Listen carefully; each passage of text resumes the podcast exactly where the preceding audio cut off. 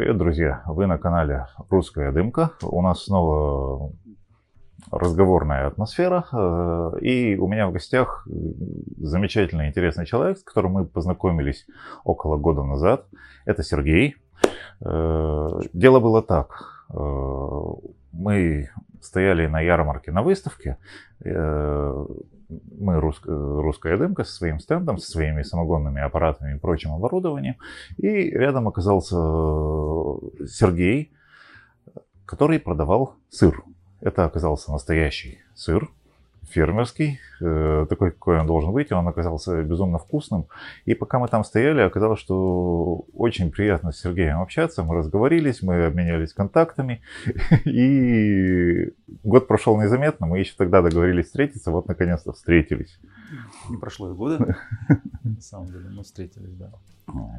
И несколько раз пересекались еще на разных событиях. Про себя могу сказать, я живу рядом с, с рынком, здесь у нас в Кирове, э, на котором находится точка, в которой продаются сыры Сергея. Так что иногда наведываюсь. Э, Сергей, я знаю, что у вас интересная история, что вы работали школьным учителем. Да, все началось с этого. Вот. э, Началось на самом деле с того, что мы переехали в деревню вот, из Москвы. Из Москвы? Да, из Москвы, потому что были московскими студентами, но лихие 90-е годы нас заставили, так сказать, э, быть поближе к родине. Вот. Э, И мы переехали в деревню. Сначала это был Уржумский район, потом перебрались в Великорецкое. И там я какое-то время преподавал. Вот, и по образованию тоже учитель, учитель, учитель географии. Хотя в, значит, э, в деревне надо было преподавать и историю, и математику, и физкультуру. Вот. Э, В общем, так сказать, пришлось все преподавать и какое-то время значит, э, заниматься учительством. Потом, после того, как семья у нас чуть-чуть подросла, вот, Чуть-чуть? чуть-чуть, да, да, когда у нас стало пятеро, пятеро, вот, пришлось заниматься немножко другим, вот, э, так сказать, уйти дальше в лес, вот, немного мы, я занимался лесопилением, а потом так вот как-то жизнь сама повернулась, что колхоз э, в Великорецком начал потихонечку, так сказать, загибаться. Последнее там распродавалось оборудование, ферма, свиноферма. Вот, и как-то вот мы со своим товарищем, с партнером, тоже московским студентом, кстати говоря, бывшим моим товарищем, по- вот э, мы это дело все, так сказать, последнее выкупили и, ну, и стали заниматься э, фермерством. Э, Отремонтировали ферму, там закупили бычков, поехали закупать бычков, закупили бычков, потом То- это оказались телки.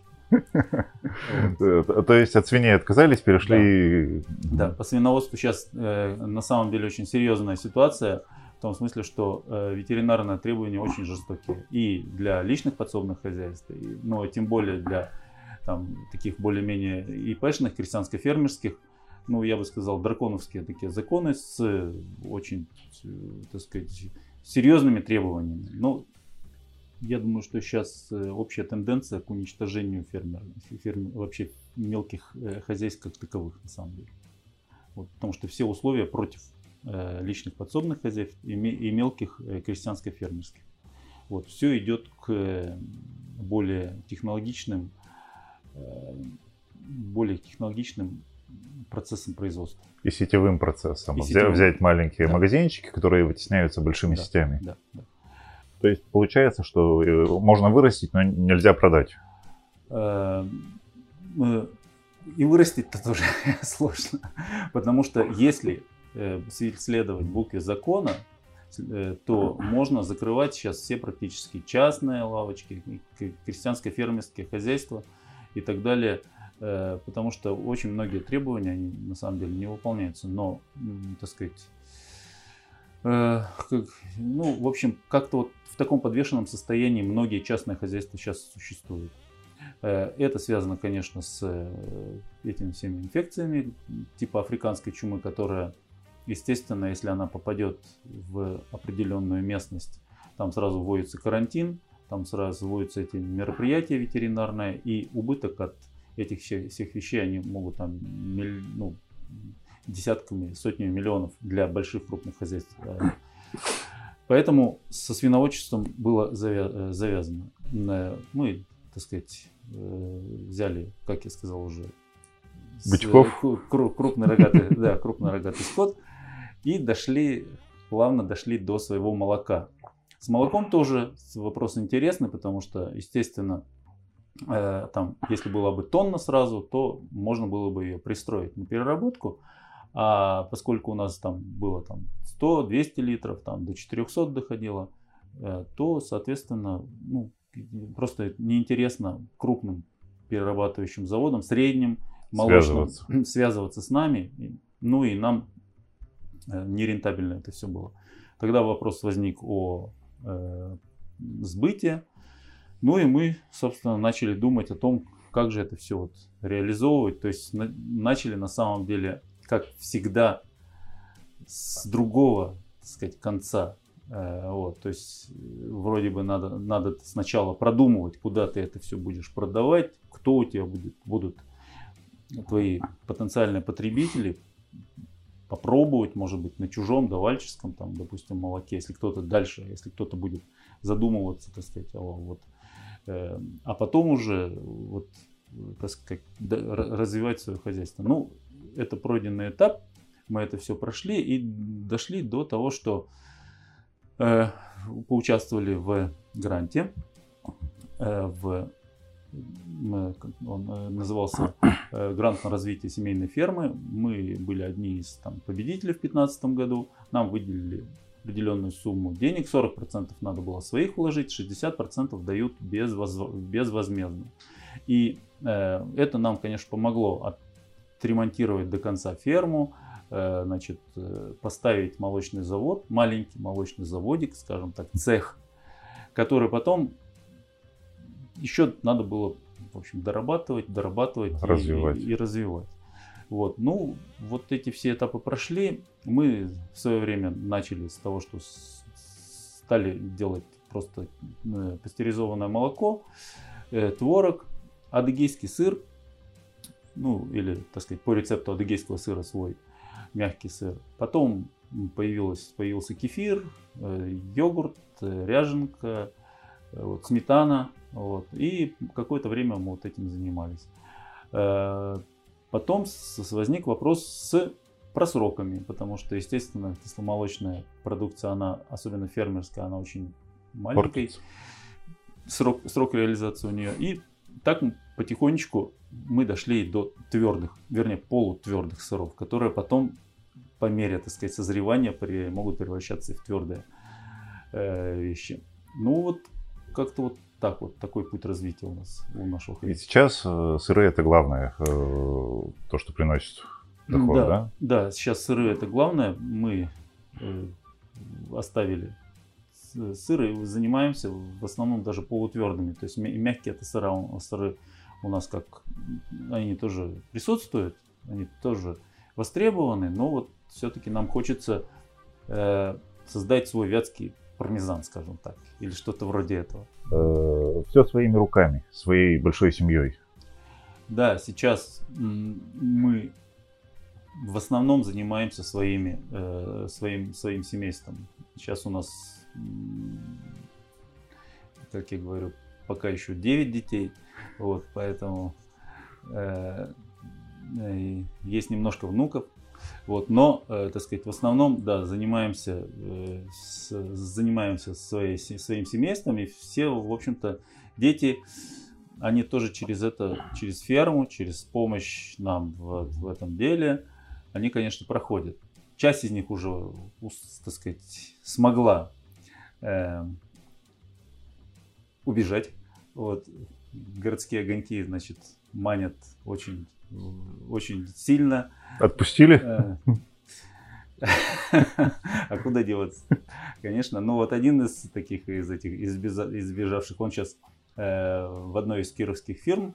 Вот, и э, он там работает технологом, потому что, в общем-то, седьмого класса он помогал мне мыть, значит, кастрюли, значит, что-то там замешивать сыр, потом, значит, э, сам какое-то время этим занимался. Когда он в молочную технику пришел, значит, вот на эту э, на это основание, скажем, э, практики хорошо, теория это очень хорошо легла. Ну и вот он быстро достаточно нашел работу, сразу после службы в наших доблестных вооруженных силах его, значит, призвали вот в эту фирму. Я не знаю, ну, я надеюсь, конечно, его оттуда выгонят. Вот, тогда работа, вернется. Тогда, конечно, для него найдется э, дело и в, нашей, в нашем хозяйстве.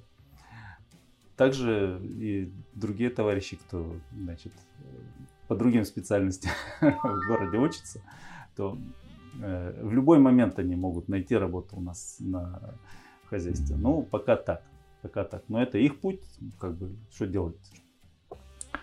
Сергей, я вот помню свой первый опыт, когда я первый раз взял в руки самогонный аппарат, что-то там поставил, что-то забродил, начал первую перегонку. Я инженер по образованию, но у меня до последнего момента была такая глубокая недоверчивость. Да ну, что оттуда вообще? Ничего оттуда не польется. Когда закапало, я сильно удивился. А вот вы какую-то свою историю первого сыра помните? Он получился или не получился? Как это произошло?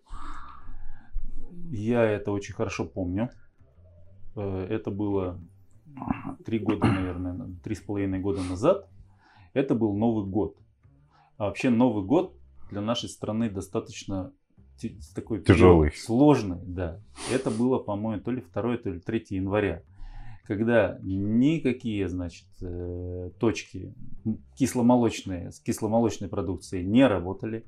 Вот, было значит, некуда даже наш небольшой объем сдать, вот этот э, наш свеженький там творожок или там э, свеженький кефирчик. И вопрос, значит, с реализацией продукции стал ребром. Вот. А я до этого, полгода мы, так сказать, вот изучали вопрос, э, как же этот вот твердые сыры эти все делать, что же туда необходимо, советовались, там смотрели YouTube каналы, очень интересные там э, как вот сейчас помню, Ольга Лазарева есть такая преподавательница в, ну так и ну, такой своеобразный учитель на, на YouTube каналах по сыроварению. Вот у ней, э, так сказать, очень много полезного мы взяли. И, значит, 2-3, я не помню точно, но 2-3 значит, января, 3,5 года назад, я, значит, пришел пустую, значит, наш этот цех. У меня было 400 литров молока, которые, значит, были нереализованы. И я приступил к этому священнодействию. Ну, но получается, что у вас э, уже были заготовлены какие-то э, ингредиенты для того, чтобы делать сыр. Вы не могли их 2-3 января куда-то поехать да, найти, да, купить? Ну, некоторые вещи, они же, что, так сказать, вот, скажем, по закваскам, вот, они же универсальные. Вот. И для, допустим, творога а, и для некоторых видов сыров они подходят. Был, ну там, кое-что пришлось докупить, но, так сказать, вот э, важна э, технология. Я приступил и тоже как вот с этими, ну, я Помню, что как с первыми младенцами, так сказать, обращался с этими, э, ну вот, не знаешь, как его схватить, за какое место, где подержать и что там это самое. Также с этим сыром, вот с первым, ну, примерно точно так же. То есть, как его, как туда, как вот это зерно вымешать, э, разрезать, вымешать, потом, значит, сложить формы, как его потом из формы этой достать, как потом переложить. Вот, ну, в общем-то, да, это был такой период Э, рождения, так сказать, своего, своего сыра, он ну, достаточно такой, это, э, как сказать, животрепе, э, животрепетельный, животрепещущий. Вот. Но как-то получилось первые опыты, потом, значит, второй, третий, потом эта часть вот этого сыра, да, допустим, она была сложена в э, помещение, где должен он был созревать. И потом, когда он покрылся плесенью первой, Хорошая или не очень? Э, она, ну, в основном, если помещение чистое, да, и э, там обработанное, соответственно, то плесень э, беленькая, такая голубенькая, э, скажем, она обязательно должна появиться на поверхности сыра. Это плесень и сыр настоящий, они как, ну, как сапог и грязь, грубо говоря. Они, если ты купил себе сапоги и не ходишь по значит, грязи, по грязи, зачем они тебе тогда нужны? Ну, точно так же с сыром. Вот. Э, это, этот процесс, он естественно, это процесс, так сказать, э, созревания сыра, потому что э, на его поверхность, соответственно, выделяется сыворотка, на которой, естественно, растет вот плесень. Если она все там идет правильно процесс, его регулируешь, плесень это сыры моются, чистятся, обратно сушатся, обратно на полочку кладутся, то это как бы процесс Э, естественно, если, если натуральная корочка, если она, сыр будет упакован, например, в пленку, то там уже другие процессы идут. Но мы именно хотели сделать сыр вот с натуральной корочкой. Э, потом покрывали латексом, тоже есть один из способов э, сохранения корочки. Вот. Ну, когда вот первая, значит, эта плесень появилась на сыре, все. Заработало. Все, да нет, наоборот, все испорчено, все а придется выкидывать, значит, и это самое, значит, волосы на голове зашевелились, но потом, когда познакомились, как вот это надо обрабатывать, как все делать, ну, так сказать, все это вошло mm-hmm. в, в свою колею.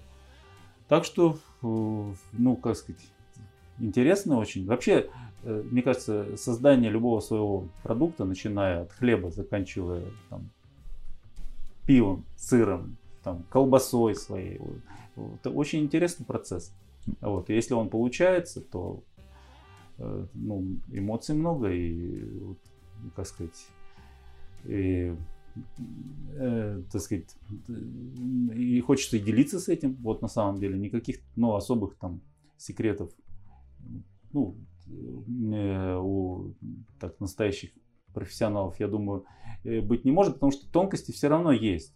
Вот. И, а в Европе считается, что да и вот на одном склоне значит один сыр, на другом склоне другой сыр, примерно одинаковое, одинаковое также, что на этом склоне, что на этом склоне делают, а сыр-то разный. Вот, там здесь один, здесь другой. Почему? Потому что разное молоко, разные руки там и так далее. И, в общем-то, никто особо в этом не стесняется ну, так сказать, mm-hmm. этим, э, так сказать, называет по-своему и вот продвигает свою марку, скажем так. А вот получается, что тогда, вот э, в эти веселые новогодние праздники, вы волей-неволей были вынуждены сделать ну, достаточно большую свою первую партию сыров, потому что она была, и нужно, чтобы молоко не пропало. Угу. А если кто-то из наших зрителей, слушателей хочет попробовать сделать свой сыр, ну, примерно на какой объем молока ему для первого раза стоит рассчитывать? Нужно рассчитывать на такой объем, чтобы не жалко было молока. Угу. То есть 10, от 5, ну, в зависимости от кастрюли, которой вы располагаете. В принципе, а, ну, да. все, все эти вещи, на самом деле, они зависят от количества молока, от колеи, объема кастрюли, которая у вас есть. И поэтому можно сделать и на 5 литрах, 10, ну 5-10, ну 10-15 литров более-менее нормальный объем. Надо учитывать то, что из мяг, мягкие сыры это примерно 15% выхода из то есть, если вы 10 литров взяли, то у вас получится полтора, полтора килограмма сыра мягкого. Если вы будете полутвердые сорта делать, у вас 10%. 10 угу. после созревания 8% останется. То есть вот из 10 литров молока получите в конце концов, трех, 800 граммов трехмесячного, например, какого-нибудь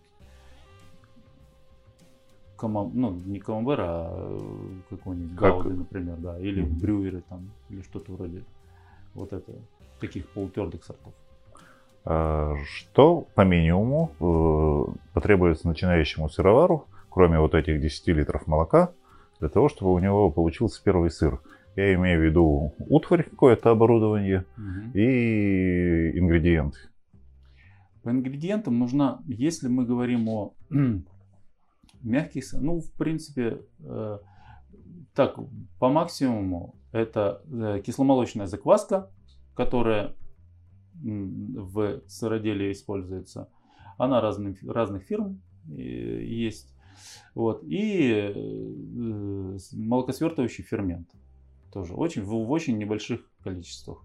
У нас в городе, в Кирове, есть фирма, ну, неплохая, ну, я который пользуюсь, это Актом, и там, так сказать, есть и наши советские э, ингредиенты, и иностранные, но они там в основном расфасованы примерно на 500 литров, там, от 250 до 500 литров, так что можно, то есть э, это все стоит там в пределах от 500 до 1000 рублей, такой пакетик вот на этот объем, поэтому он очень хорошо, ну, достаточно хорошо хранится в холодильничке. В морозилке или в холодильнике? Лучше в морозилке даже, да, при 8, минус 18 градусах. Но им надо какое-то время отойти. Ну, угу. в течение там двух-трех месяцев он может и храниться и в холодильнике. Вот. Ну, желательно так вот в такой в таре. И вот как-то так. Э, Молоко, Для... молоко, закваска, фермент. Да, молоко, закваска, фермент. А, плюс нож или, ну, в общем-то, для такого количества нож и форма. Форма лучше, конечно, если она будет специальная, потому что это должна быть такая с, многом, с многими дырочками, э, ну, допустим, пластиковая. Вот, можно использовать обычный друшлаг, например, но и, допустим, какую-нибудь э, ткань, ну, можно синтетическую, типа органзы. Марля. Вот. Марлю не очень хорошо, потому что она, ее надо потом дезинфицировать хорошо. Угу. А органзу, например, это точно такая же ткань, как вот от бантиков, например, да, ну только она большая. Угу. Вот ее постирать по-хорошему, прополоскать и посушить, вот она как бы меньше требует э, обработки. Ну, в принципе, вот я думаю, что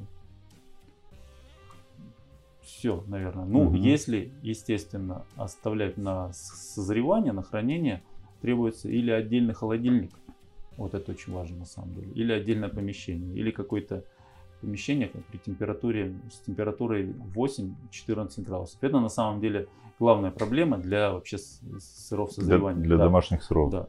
Но если этого не требуется, то есть если это первый опыт, то, соответственно, можно сделать э, ну, мягкие сыры, вот, э, типа ну, грузинских каких-то сортов, э, где эти ингредиенты тоже присутствуют, но, соответственно, зреть не надо. Ну, можно скушать прекрасный, свежий, вот, так сказать, э, ну, кавказский, скажем так, по кавказским рецептам э, сыр. И сколько займет по времени такой опыт? Примерно около трех часов. Угу. Ну, не обязательно там стоять над кастрюлькой и совершать магические какие-нибудь движения, но, э, так сказать, можно, можно ну, надо, надо, надо за этим следить, но, так сказать, можно какое-то время, ну, то есть не, э, можно не отвлекаться. Отвлекаться, угу. И, соответственно, на следующий день можно кушать. Можно кушать сразу в этот же. А сразу? Да. Это когда вот свежий, мягкий сыр можно кушать практически сразу после остывания вот. Есть способы самопрессования. Можно поставить его в пресс в определенный, он допрессуется, на следующий день э, он, э, соответственно, э, выстоится. Да, еще процесс засолки. Или соль, mm-hmm. соль можно класть или внутрь, или, например, потом солить в рассоле. Вот это тоже определенный, так сказать, процесс. Ну, то есть от, от того, что сразу скушать, и от того, что значит, еще засолить его, в зависимости от форм, от массы головы, э, там на следующий день можно уже, так сказать, пробовать свои произведения. Угу. А по поводу холодильника, если холодильника нет, а хочется пробовать что-то, да. что-то чуть более выдержанное, чем э, простой эмеретинский сыр, mm-hmm.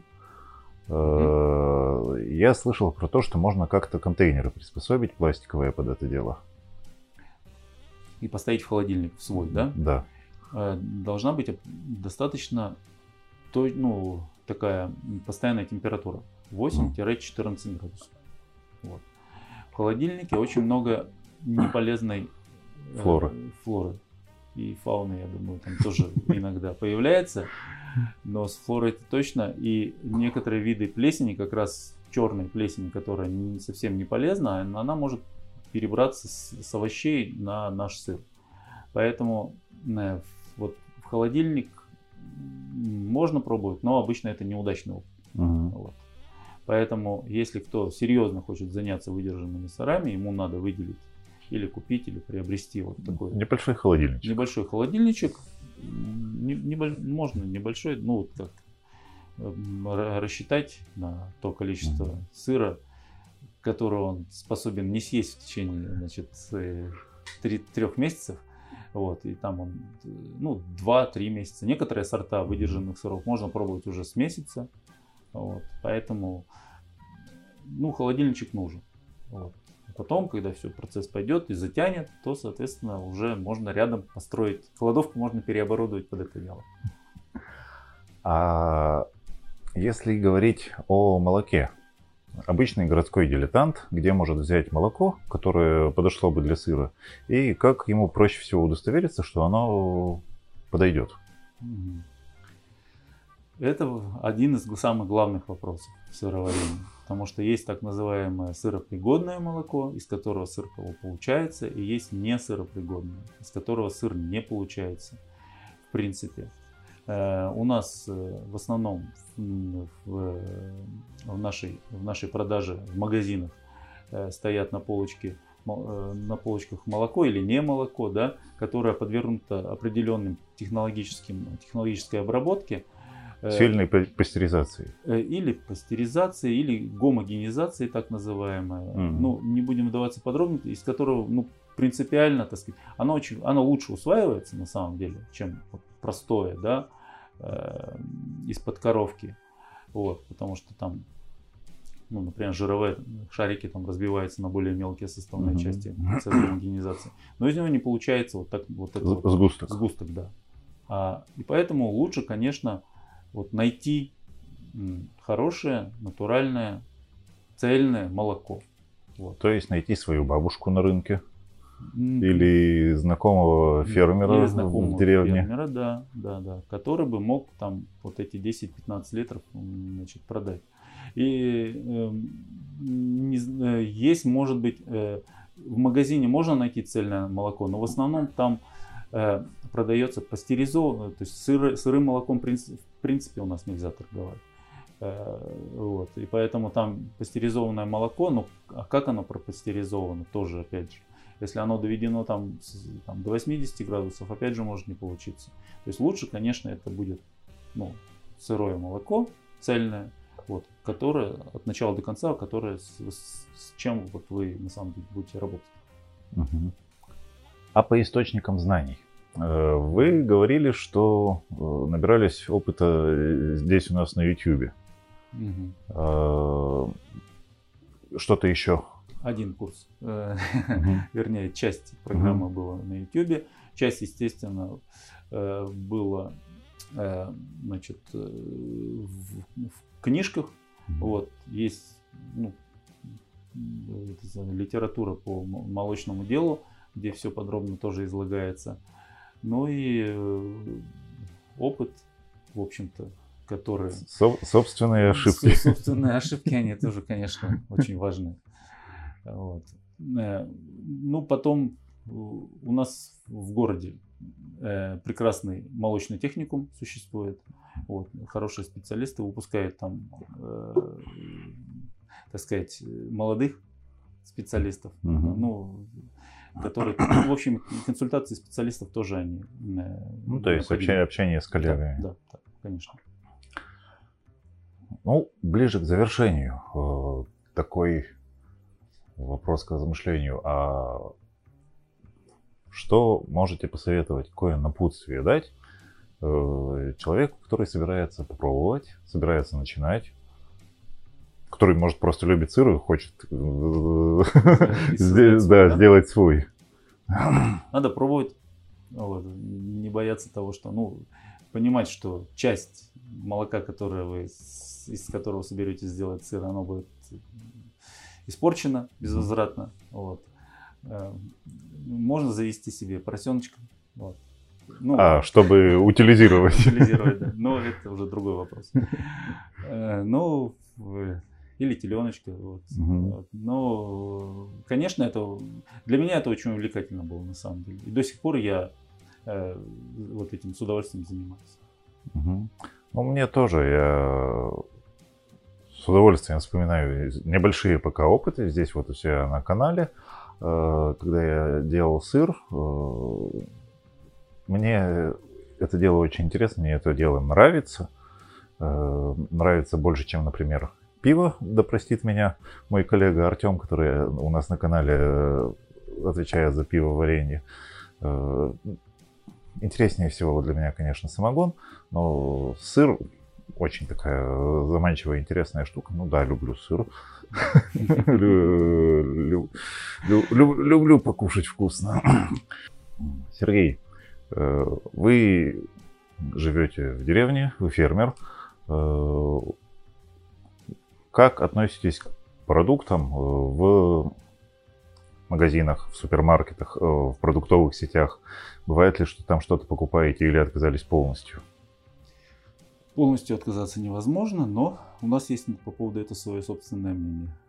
Того, как мы поняли, что такое, ну, начали понимать, вернее, какой сыр должен и что это такое, да, э, так сказать, у нас вот вкусовые, так сказать, эти пристрастия стали достаточно очень такие избирательные.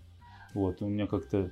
Я-то уже не помню, когда я покупал сыр, на самом деле, когда вообще ел и пятерочный сыр. А вот супруге как-то достался кусочек, и она потом, ну, как бы это самое... Это что такое? Откуда? Чего? Ну, в общем, она, она мне рассказала свои ощущения, и я не стал просто повторять. Потому что то, что мы делаем на самом деле у себя в хозяйстве, мы едим сами, дети едят, э, товарищи, друзья. И на самом деле один из, вот, как сказать, целей-то наших, нашей цели, это чтобы быть сытым э, самим и угостить, и, так сказать, накормить товарищей. Вот. Но, а в пятерочке я как бы, я там покупаю, я там с ними сотрудничаю, но овощи, фрукты, макароны, крупы. Чего пока мы сами не производим. Сергей, э, если будет возможность, поделитесь э, в нашем эфире, на нашем канале какими-то секретами. Мгм. Можем рассчитывать на дальнейшие встречи. Ну, я думаю, что этот, эта наша встреча была первой из некоторых последующих, потому что на самом деле, как я говорю, что у настоящих, э, так сказать, э, любителей самогона, пива и сыра, я думаю, что ну как бы конкуренции нет, потому что э, как у, до- у каждой домохозяйки есть свои небольшие секреты, которые она никогда не расскажет да, э, вот, и у нее именно получится свой, там, своя домашняя заготовка или там что-то, свое блюдо, вот. Э, Но также есть э, общие принципы, вот, э, которые, ну, э, передаются из поколения в поколение, а у нас, э, на самом деле, ну, в нашем, так сказать, в нашей местности э, с сыроварением, сыроварение не так развито, да, у нас что-то из кисломолочки, у нас там больше, так сказать, вот кефир, ряженка, там, ну, что-то вроде этого, а сыр это все-таки европейская история, да, М. и поэтому тем более интересно вот, этот опыт приобрести, э, повторить. И когда вот мы встречаемся на некоторых фестивалях, э, на, не- на- на некоторых ярмарках со своими, так сказать, коллегами, вот, или даже стоим э, прилавок к прилавку, естественно, каждый поглядывает там с небольшой, так сказать, э, завистью на э, коллегу и смотрит, как у него там все продается, но в то же время так сказать, без э, злого умысла, скажем так. Зависть такая белая. Ну и я с удовольствием, да, поделюсь чем-то своим каким-то опытом. И на самом деле, чем больше э, специалистов, чем больше любителей будет хорошего, нормальной еды, хорошего, нормального там сыра в частности, вот, пива, там, что еще, хлеба, вот, и так далее, и так далее, тем, мне кажется, более будет и у нас жизнь складываться более, э, так сказать, э, хорошо. Здорово, мне очень нравится эта перспектива. Сергей, спасибо, что выбрались, и с надеждой на будущие встречи. Всего доброго.